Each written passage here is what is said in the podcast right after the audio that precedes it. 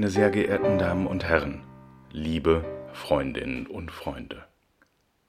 Das Zentrum für verfolgte Künste ist ein Museum, das sich mit all seinen Tätigkeiten in Dauer- und Wechselausstellungen, Publikationen und auch hier in diesen Podcasts gegen Rassismus und Ausgrenzung einsetzt. Schon die Gründung des Museums beziehungsweise alle Initiativen, die 2015 in der Etablierung des Zentrums für verfolgte Künste mündeten, waren geprägt von Humanismus, vom Engagement für eine pluralistische, freiheitliche Gesellschaft. Fast alle Künstlerinnen und Künstler aus unserer Sammlung haben Rassismus, Antisemitismus, ideologische und politische Verfolgung erleben und erleiden müssen. Ihr Kampf für eine bessere Welt ist der Kern unseres Museums. Wir haben im Haus, im Team intensiv über eine symbolische Handlung gesprochen, sich mit der Black Lives Matter Bewegung solidarisch zu erklären. In kommerziellen Unternehmen ist das Schwarzfärben des Internetauftritts quasi ein Offline-Schalten, eine gute symbolische Handlung. Sie grenzt nicht aus, sie schadet niemanden, sie zeigt Haltung. Sie verdeutlicht, dass der Mord an George Floyd mehr war als eine große menschliche Tragödie. Diejenigen, die uns Bürgerinnen eigentlich schützen sollten, bringen auf offener Straße einen von uns um. Ein Mord ist ein Kapitalverbrechen. Wird der Mord auch noch von einem Polizisten verübt, ist es neben dem großen Verlust eines Menschen aber auch die fundamentale Erschütterung des Gewaltmonopols. Der Staat darf das ihm übertragene Recht, alleinig Gewalt auszuüben, nicht gegen unschuldige Bürger anwenden. Geschieht dies auch noch aus rassistischen Gründen, ist es ein Erdbeben im Fundament einer Demokratie. Und das in dem Land, das, wie es viele berichtet haben, die Erbsünde der Sklaverei und des Rassismus noch lange nicht überwunden hat. Das Zentrum für verfolgte Künste erklärt sich mit Black Lives Matter solidarisch. In Gedanken und Worten ist unsere Internetseite jeden Tag schwarz gefärbt. Die Gedenkstätte Yad Vashem zitiert als Leitbild einen Aphorismus aus dem Talmud. Das Vergessen verlängert das Exil, das Geheimnis der Erlösung heißt Erinnerung. Wir im Museum Zentrum für verfolgte Künste können uns hier nur anschließen. Im Namen unseres Landes, wir Deutsche, haben mit der Shoah und mit dem Vernichtungskrieg vor 75 Jahren ein so großes Verbrechen verübt, dass wir immer und überall die Verantwortung dafür spüren und haben. Nie wieder.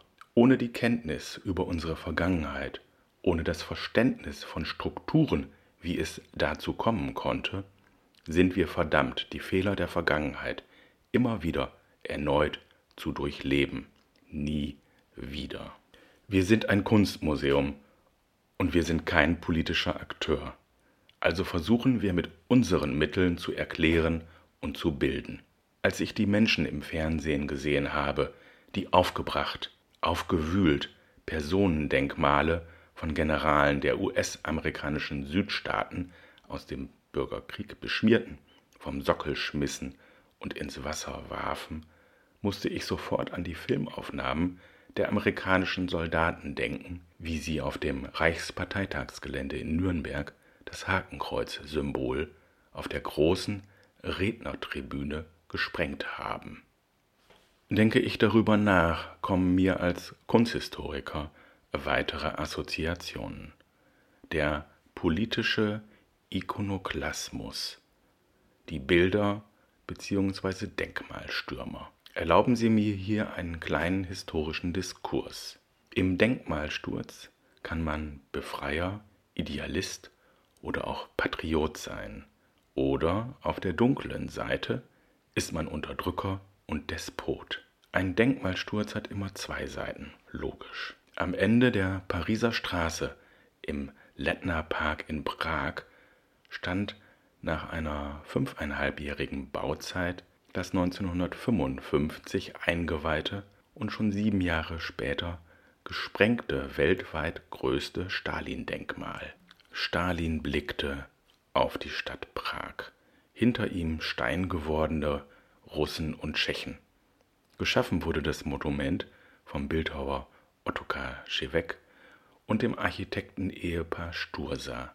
Mit den beiden projektierte der Bildhauer noch in der Zeit vor der nationalsozialistischen Besetzung der Tschechoslowakei an derselben Stelle ein Monument für T.G. Masaryk, den großen tschechoslowakischen Staatsmann. Schewek erhielt für sein Stalin-Denkmal Drohbriefe und stand unter der Beobachtung der Regierung und der Geheimpolizei. Drei Monate vor der Einweihung nahmen er und seine Frau sich das Leben. Im Volksmund wurde das Denkmal wegen der katastrophalen Versorgungslage an Lebensmitteln als Fronta Namaso verspottet. Ein Wortspiel, das als Warteschlange für Fleisch übersetzt werden kann. Die Entstalinisierung durch Nikita Khrushchev und das aufkommende Tauwetter begannen kurz nach der Fertigstellung des Denkmals.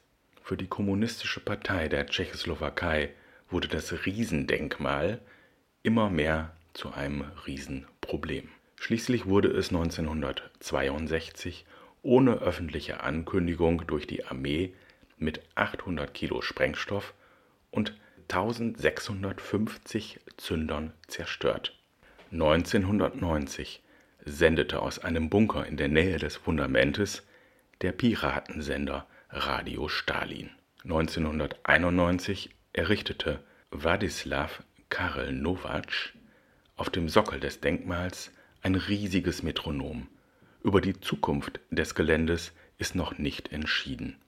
Unter anderem wurde in den 2000er Jahren die Errichtung eines Aquariums vorgeschlagen. Der Sockel ist heute ein beliebter Treffpunkt von Skateboardfahrern und Drogenhändlern. Für die detaillierten Informationen danke ich der Wikipedia. Für uns heute klingt es vollkommen vernünftig, dass die Tschechen das Stalin-Denkmal gesprengt haben. Damals war es ein Riesendenkmal und ein Riesenproblem und ein Riesenpolitikum.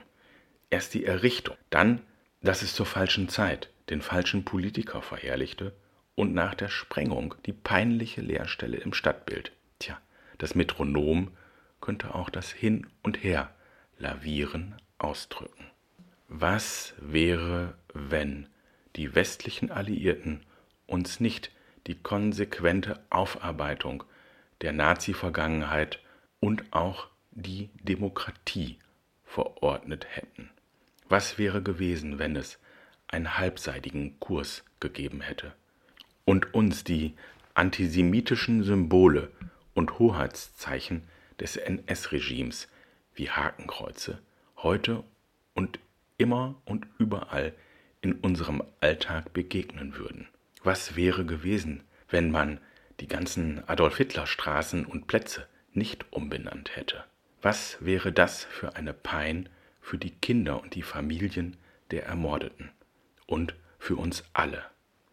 Immer wieder im öffentlichen Raum mit den Symbolen der Unterdrückung und des Mordens konfrontiert zu werden. Eine Gesellschaft muss diskutieren können, eine Demokratie muss Streit aushalten dürfen. Nur durch den Diskurs schafft man vielleicht die Erlösung.